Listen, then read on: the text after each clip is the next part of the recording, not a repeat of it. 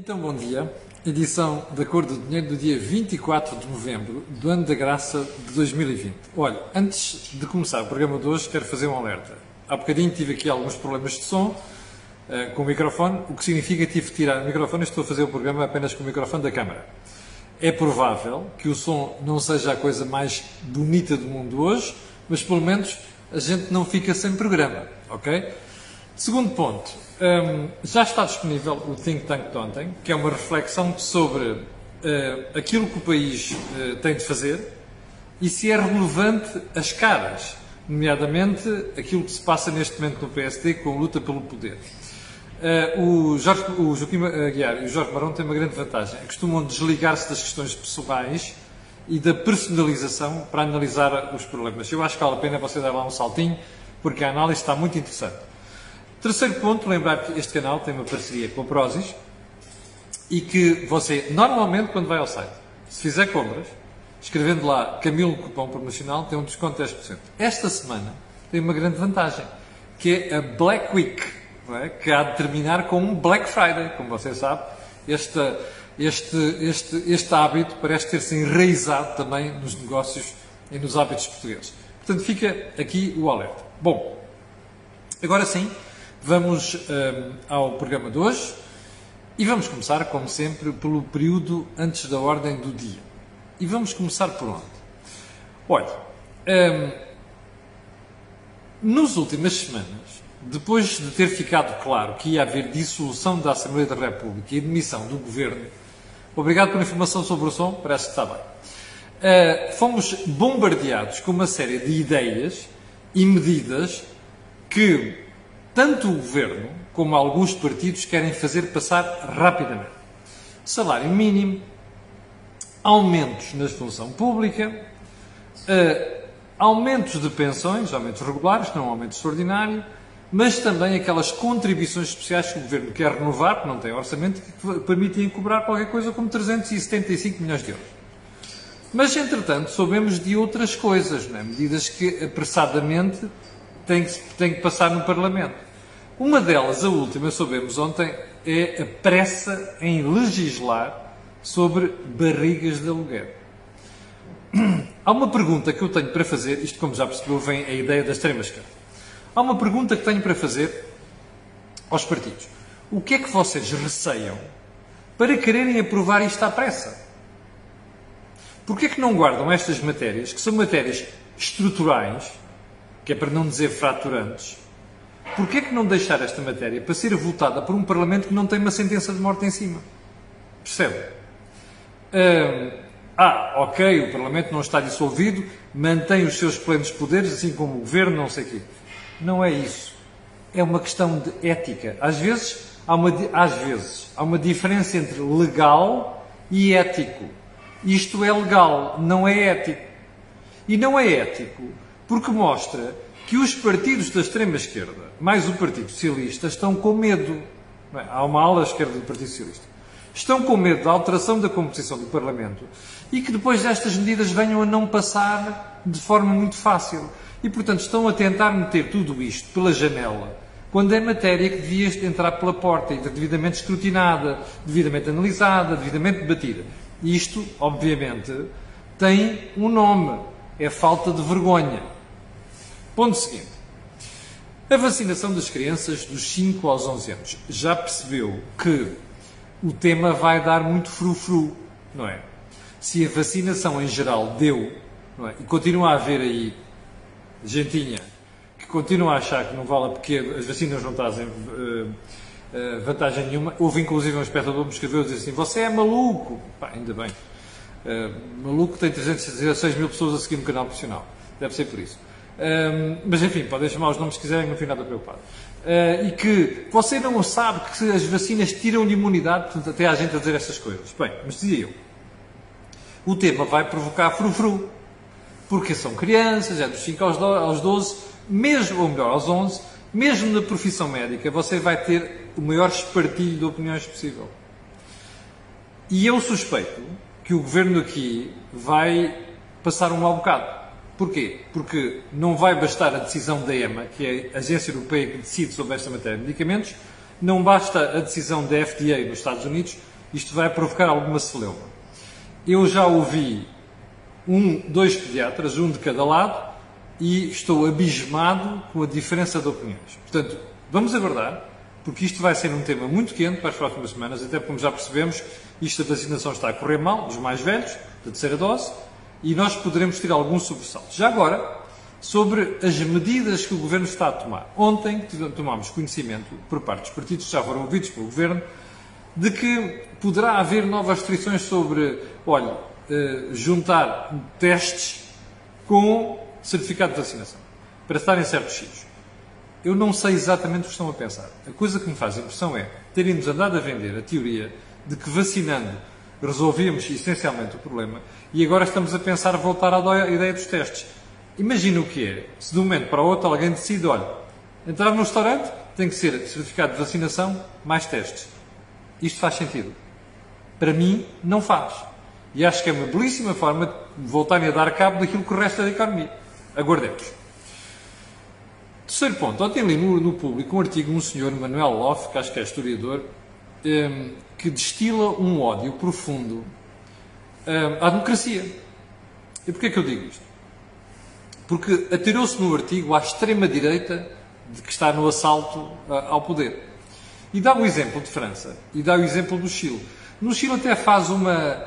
tem uma desonestidade intelectual. Que é misturar Pinochet como se fosse equivalente aos Chicago Boys, que introduziram uma política liberal no Chile. Não é a mesma coisa, não é correto. Mas a questão não é esta. A questão é, eu fico espantado com os manuel, manuais Loft desta vida. E porquê? Porque estes países são democracias. Então, mas nós queremos sobrepor-nos ao voto do povo. Ah, os partidos são de direita ou de extrema-direita. Pois, mas o problema é que existe gente para votar e dizer se vale a pena ou não. Mas estes países têm tribunais constitucionais capazes de sustentar a legalidade ou ilegalidade destes partidos. Ai, na República de Weimar também começou assim, o nazismo começou assim. Espera, espera, aí, não, não confundir as coisas. Uma coisa é o que se vota para o Parlamento. Outra coisa é a fiscalização que depois os órgãos de soberania têm de fazer, e não só, sobre o escrutínio a esses partidos e a atuação. Não se pode é vir dizer que, como os países são em democracia, nós não queremos que aqueles partidos apareçam à votação só porque não são da nossa cor política. Aliás, eu gostava de perguntar porque é que o Sr. Manuel Loff e muita gente como ele também não, quando não escreve artigos sobre a extrema-esquerda o assalto do poder. Olha, podia começar cá por Portugal. Está a ver como é que isto é? Intelectualice, digo eu. Ponto seguinte. Paulo Rangel acusou o governo de destruir a concertação social. Olha, Até que, enfim, uma crítica a António Costa e ao desastre que é ser a sua governação. Ah, Paulo Rangel tem feito isso mais do que Rui Rio, verdade.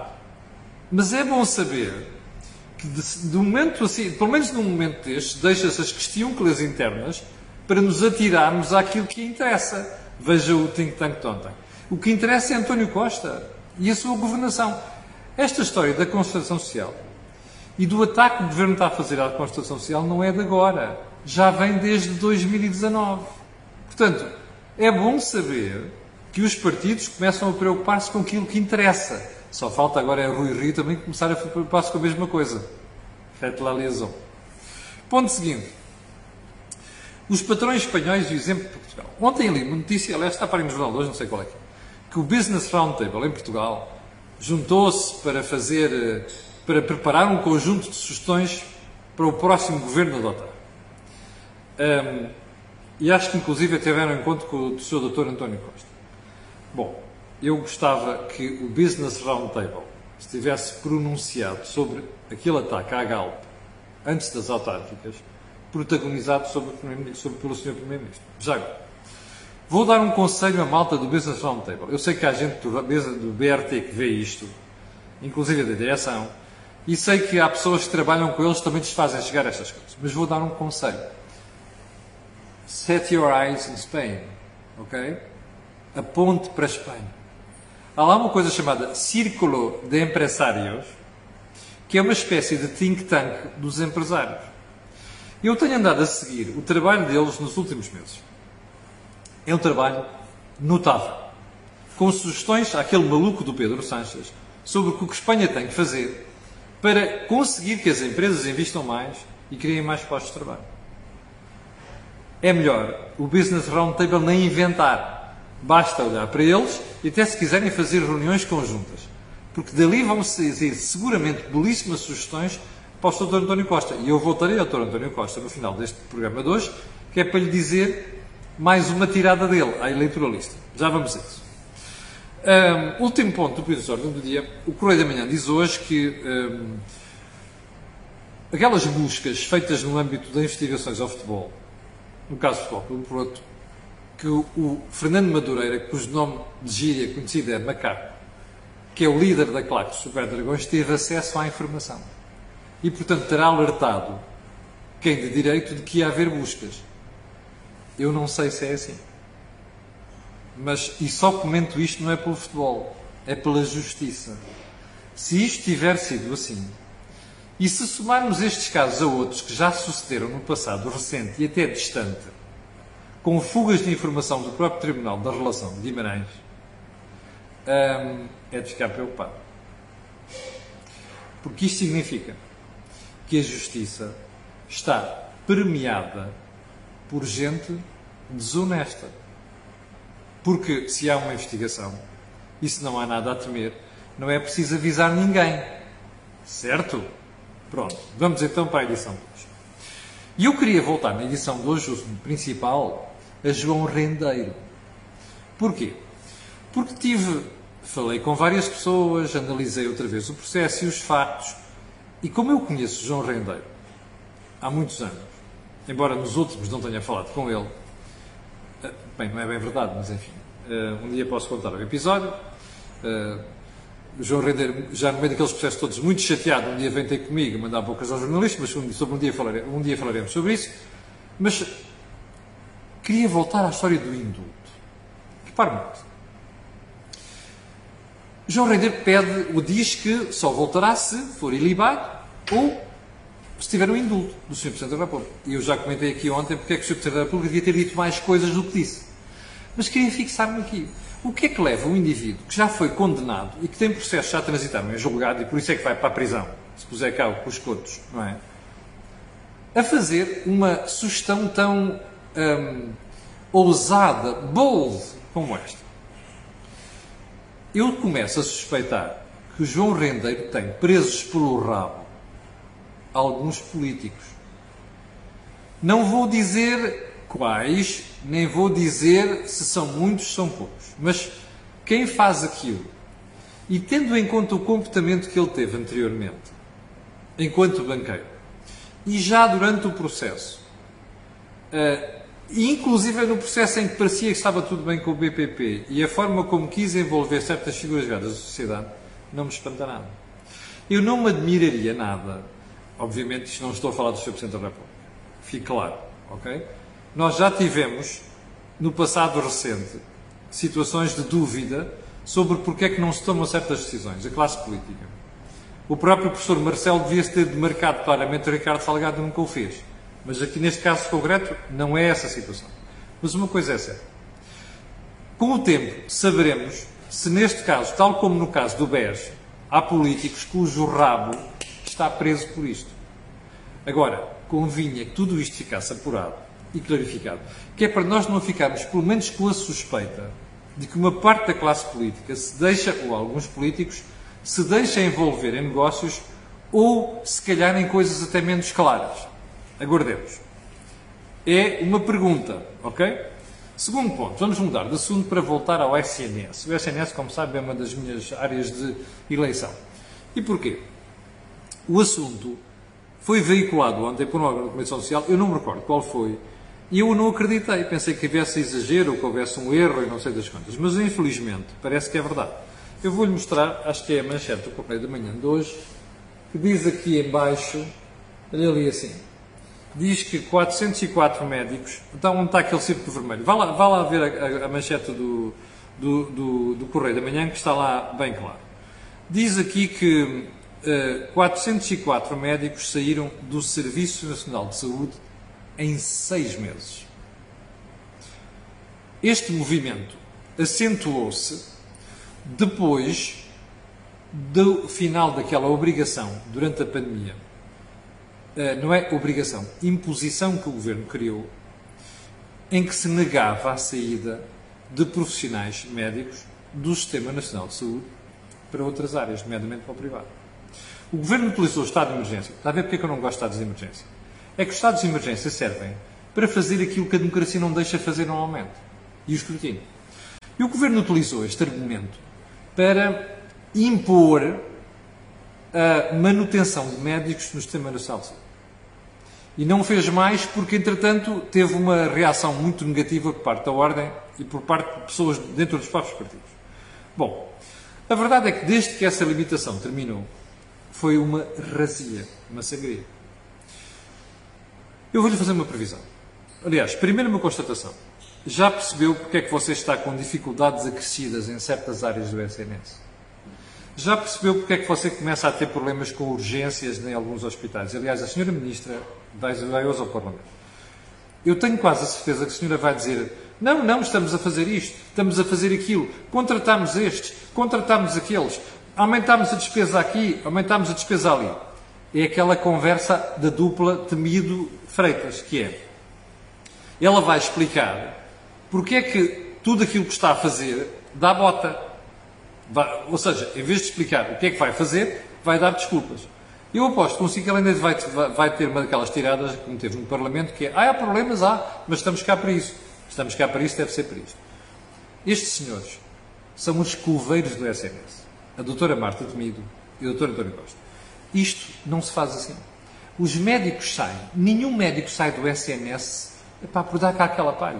Os médicos saem porque o SNS está numa, numa zona, percebe, menos, está a ver o positivo, o zero e o negativo. Está no menos há vários anos. O SNS é mal pensado, é mal digerido, e é um problema estrutural. Nada disto se resolve sem repensar todo o edifício, que é aquilo que a. Ministra não quer fazer e quando faz, faz à extrema-esquerda e corre mal. Portanto, esta brincadeira, e eu vou-lhe fazer aqui assim em previsão, é como você sabe, o Governo vai introduzir novas limitações para quem está no SNS. Olha, eu vou apostar consigo que esta razia vai continuar. E você vai ter daqui a uns meses o Bloco de Esquerda, o PCP e a própria ala esquerda do PS a defender mais os malucos da JS a defender que se devem introduzir mais restrições para aquilo que é o funcionamento dentro do SNS, nomeadamente aquilo que é a prestação de quem está no SNS e está no setor privado. Isto são atitudes, decisões de quem não sabe o que está a fazer e a única preocupação que tem é estar a pôr band-aids em cima do problema sem resolver nada daquilo que é questão de fundo. Não se esqueçam você votou nisto, é por isso que eles estão a fazer esta brincadeira. Olha, 30 de janeiro, tem a oportunidade de mostrar o cartão vermelho a esta gente. Um, ponto seguinte, sabe quanto é que você custa operacionalizar o e-voucher? Que anda a servir agora de bandeira também eleitoralista. Sabe? 711 mil euros. Ouviu bem? 711 mil euros.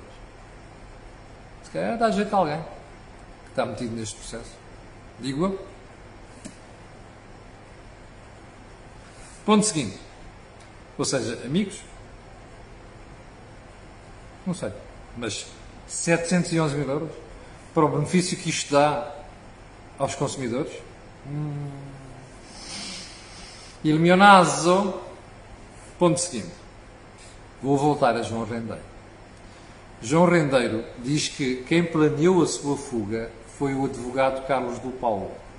Ele já reagiu, salvo erro, observador, já lhe chamam os nomes, entre aspas, diz que está disposto a colaborar com a Ordem dos Advogados, inclusive é sabendo que não pode dizer certas coisas, mas isto é o nível de João Rendeiro. Está a perceber? Quando tiver que julgar uma pessoa, não se esqueça destes gestos, ok? Isto é de uma desfaçatez, eu não conheço Carlos do Paulo de lado nenhum, isto é de uma desfaçatez típica de quem tem aquela cabeça de João Rendeiro. Ponto seguinte, Vamos, eu ia falar aqui o Bundesbank, mas não vou. Vou diretamente para o Banco de Portugal e vou deixar o Bundesbank para depois. Ontem, um senhor que é o diretor de gabinete de estudos do Banco de Portugal uh, botou faladura, salver no Congresso dos Economistas. E este senhor, uh, vi essa história uh, no meu jornal, no Jornal de Negócios, o senhor em causa chama-se Nuno Alves, disse que uma previsão do Banco de Portugal. O aumento dos juros na Europa será lento e não será, será lento, entre aspas, e não será de grande magnitude. E ele diz assim: o que nós estamos à espera é que as taxas vão subir, obviamente, que num nível historicamente baixo. Obrigado, a gente já falou isto não sei quantas vezes, mas vai mais longe.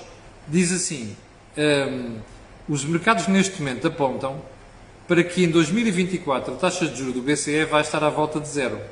É uma coisa inimaginável. É um regime muito longo, taxas de juros muito baixas. Bem, deve ser por isso o Dr. António Costa anda a brincar com o política orçamental. Como ele sabe que as taxas de juros vão ficar, ou melhor, espera que as taxas de juros vão ficar neste nível historicamente baixo, pode continuar a fazer disparates na frente orçamental, porque os juros não vão subir. Se os juros subissem, nós tínhamos um problema com a nossa dívida pública, obviamente, como toda a gente já percebeu e pelos alertas feitos nos últimos tempos. E agora veja só. Diz assim: há fatores estruturais que fazem com que as taxas de juros nominais, previsivelmente, nunca irão subir para lá 3 ou 4% quando nós estávamos habituados às taxas de juros dos bancos centrais de 6, 7 e 8%. Eu fico a perguntar-me como é que um diretor de gabinete de estudos de um banco central pode dizer uma coisa destas. Porque isto é a zandinga. Ah, os mercados apontam para aí. Os mercados reagem rapidamente. E enganam-se às vezes. E a correção, quando reagem, é rapidíssima e fortíssima, como se viu em 2008, como se viu em 2011. Isto é um frete ao governo. Não é outra coisa. Isto é a imagem do Banco Central Português de Mário Centeno. A mim só me falta fazer uma sugestão a Sr. Nuno Alves. Quer dizer-lhe assim, não nos quer dar a chave do Totoloto do próximo fim de semana. Se calhar ficamos mais descansados. Ouvir o Banco de Portugal também fazer previsões sobre o Totoloto. Que tal isto? Tinha piada, não tinha? Já agora, vamos terminar com uma frase do Dr. António Costa, que é uma das frases da semana o país não será competitivo com o modelo de salários baixos. Ó Sr. Primeiro-Ministro, toda a gente já percebeu isto. Não há um empresário digno desse nome que não saiba isto. O que não faz sentido é o governo andar sempre com esta coisa na boca, sem dizer outra coisa que o António Costa devia dizer, que é assim: o país também não será competitivo com carga fiscal historicamente elevada. Se calhar convinha que os empresários, Business Roundtable, CIP, dissessem isto ao Primeiro-Ministro de cada vez que ele abre a boca para falar de salário. Dava jeito, entalavam, está com a parede. Estão a perceber ou não? E de borla, não compro nada por este Conselho. Chegamos ao final da conversa de hoje. Quero agradecer às 7.500 pessoas, 7.600 estavam em direto há bocadinho. Quero agradecer a estas e a outras que vão ver aquilo que. E quero pedir a estas e outras aquilo que peço sempre, que é colocarem um gosto e fazerem partilha nas redes sociais, também sabe porquê. Aquilo que houve aqui, não houve em mais sítio nenhum. Obrigado, com licença, e até amanhã às 8.